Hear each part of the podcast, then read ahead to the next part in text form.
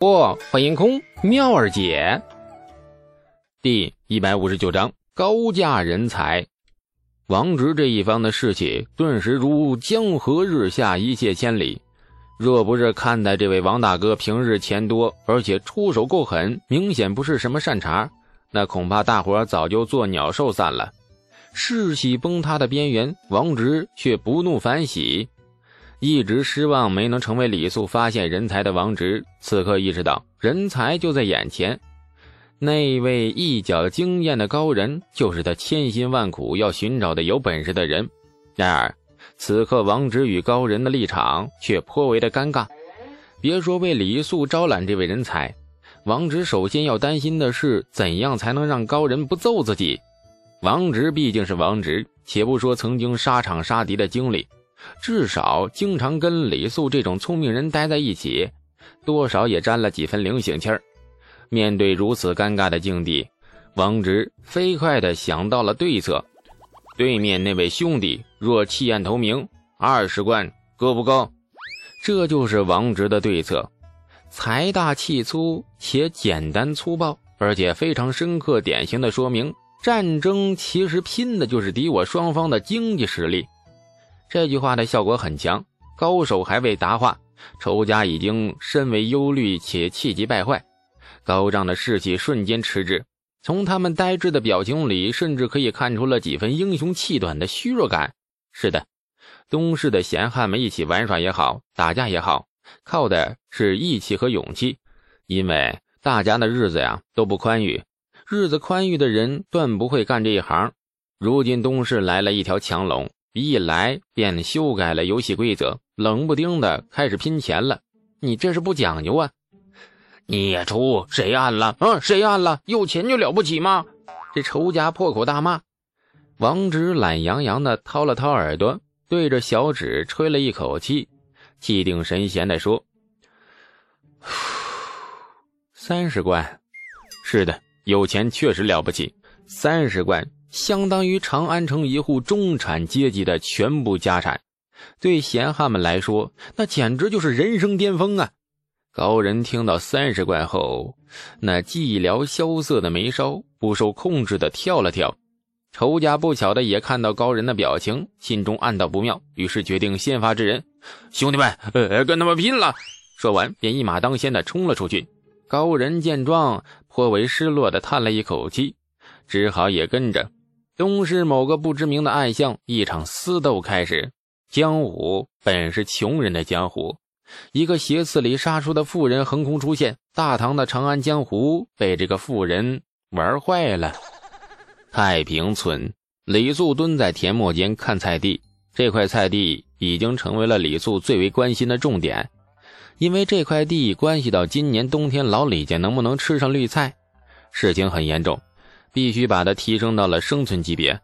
菜地长势还是很不错的，种下的韭菜和松菜，就是大白菜，已经悄然的冒出了绿芽。黄土地上一片葱绿的景象，令人顿生喜悦。王哲就在李素心情最愉悦的时候回了太平村。回来时不止王哲一个人，后面。还跟着高仁兄和一群在东市表现良好、有资格拜见老大的老大的闲汉们呢，劳模们以及一条狗。很奇怪呀，这一帮凶神恶煞、一眼看上去便知道绝非善类的人群后，怎么会出现一只小狗崽子呢？李素见到王直时，王直呵呵朝他傻笑，脸上满是嘚瑟和成就感。李素愣了一下，接着一脸惊喜的迎上前。王之和一帮小弟顿觉受宠若惊，纷纷拿出最诚恳、最敬畏的笑容迎接李素的迎接。随即，大家的笑容在脸上凝固，中了法师的冰冻术一样，保持着热情的动作，呆立不动。只见老大的老大的李素非常惊喜地迎上前，一把就将那条粉嫩嫩的小狗抱在怀里，一脸爱意的使劲地揉搓着它。完全无视了王直和一群热血沸腾的小弟们。哎呀呀呀呀！这是谁家的小狗狗啊？太可爱了，卡哇伊呀！来来，么么哒。嗯，这李素无限怜爱的把那小狗狗抱在怀里，仿佛抱着一位绝世倾城的美人。用句很狗血的话来说，这李素的反应令王直和小弟们眼球掉了一地呀。小狗狗确实长得很可爱，不超过一个月大，纯黑色的毛发，找不出一丝杂毛，两只黑溜溜的眼睛好奇地注视着周围的人和物，而且不认生，对李素很客气。甚至伸出了粉嫩的小舌头舔了舔李素的下巴，肉乎乎的四条小短腿不时蹬动几下，萌得李素心都快化了。见到他的第一眼，李素便决定他归自己了，非常霸道总裁。满心欢喜的跟小狗腻歪了一阵后，李素的注意力才放在了王直身上，抬眼朝王直一扫，顿时露出了刚发现他的惊喜表情。哎。你什么时候来的呀？你为何嗖的一下就出现了？啊啊！接着，李素的注意力终于放在了王直身后那位高人兄的身上。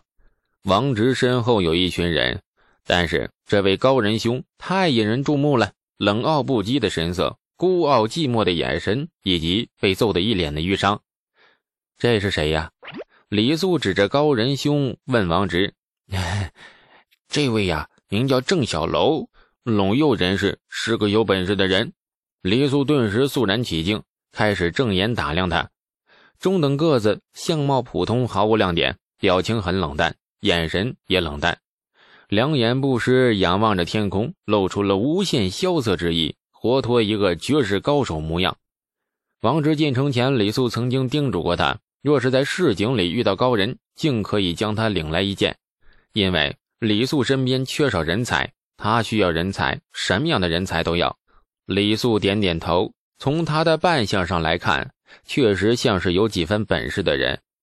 没有本事的人一般不敢露出这种寂寞高手只求一败的样子，会被人抽死的。此人如此寂寞，还没有被抽死，那说明真可能是一个有本事的人。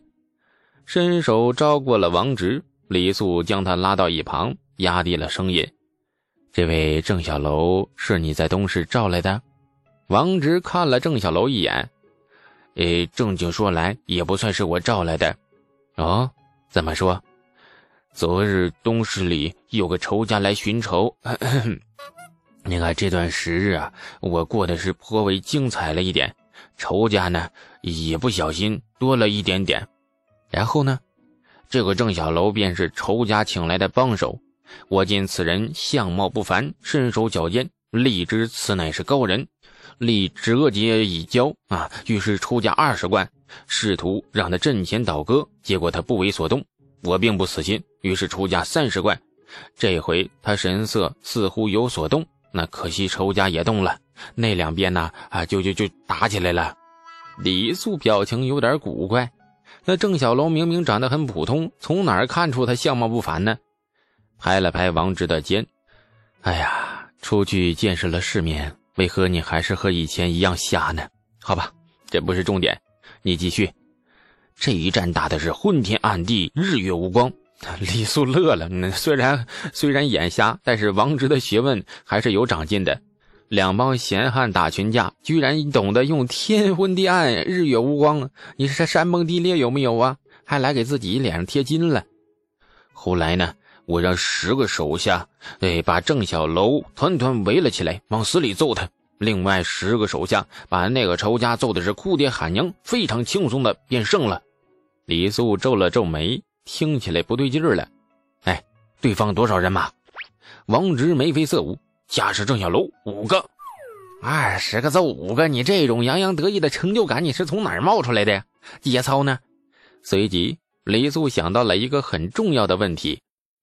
那郑小楼一人战十个人没败，王直哈哈一笑，傲然地说：“嘿嘿，那怎么可能不败呢？三两下就被掀翻了，双手抱头，挨了无数拳脚，那嚎的那叫一个凄惨呐！”李素的脸顿时和那菜地里的韭菜一样绿。那，哎，你找来这位高手兄，他高在何处啊？价高啊？那价多高啊？你揍了他之后。我还给他了三十贯，他终于答应弃暗投明了。那李素咬牙，忽然很想抽他，双手蠢蠢欲动之时，王直终于发现李素神色不对，急忙补充：“哎，不止价高，郑小龙身手也是很不错的。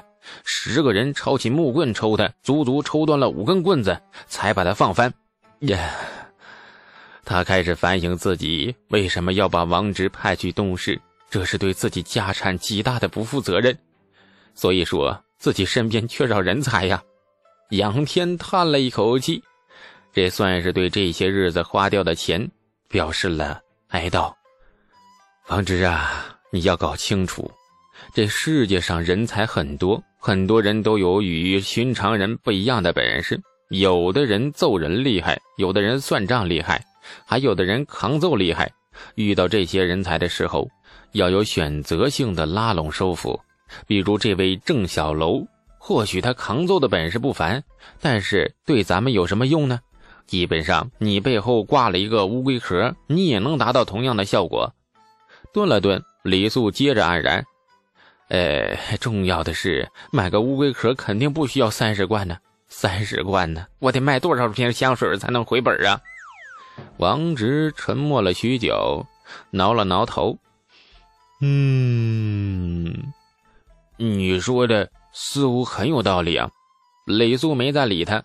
这转过身望向那位寂寞的一塌糊涂的高手兄，有些难为的说：“哎，那位郑兄啊，很对不住。”话还没有说完呢，寂寞的郑小楼顿时明白了他的意思，神情丝毫未变，很淡定的点了点头：“我明白了。”说完，郑小楼转身便走，走出两步，郑小龙那脚步忽然一顿，又转身朝着李素走来。冷冷的看了李素一眼，弯腰将李素面前那只萌的令人心花的小狗狗抱起来离开。看着小狗狗的短腿在郑小楼怀里不停的蹬啊蹬，这李素脸色都变了，扭头看着王直：“这啥意思啊？啊，这狗是他的呀？”王直尴尬的点头：“ 刚才在村的路上，郑小楼在路边捡的。他说把狗宰了打牙祭，后来被我劝住了。”现在这狗怕是性命难保了，李素急了，朝郑小楼厉声的喝道：“慢着，留下狗命！”感谢您的收听，去运用商店下载 Patreon 运用城市，在首页搜索海量有声书，或点击下方链接听更多小说等内容。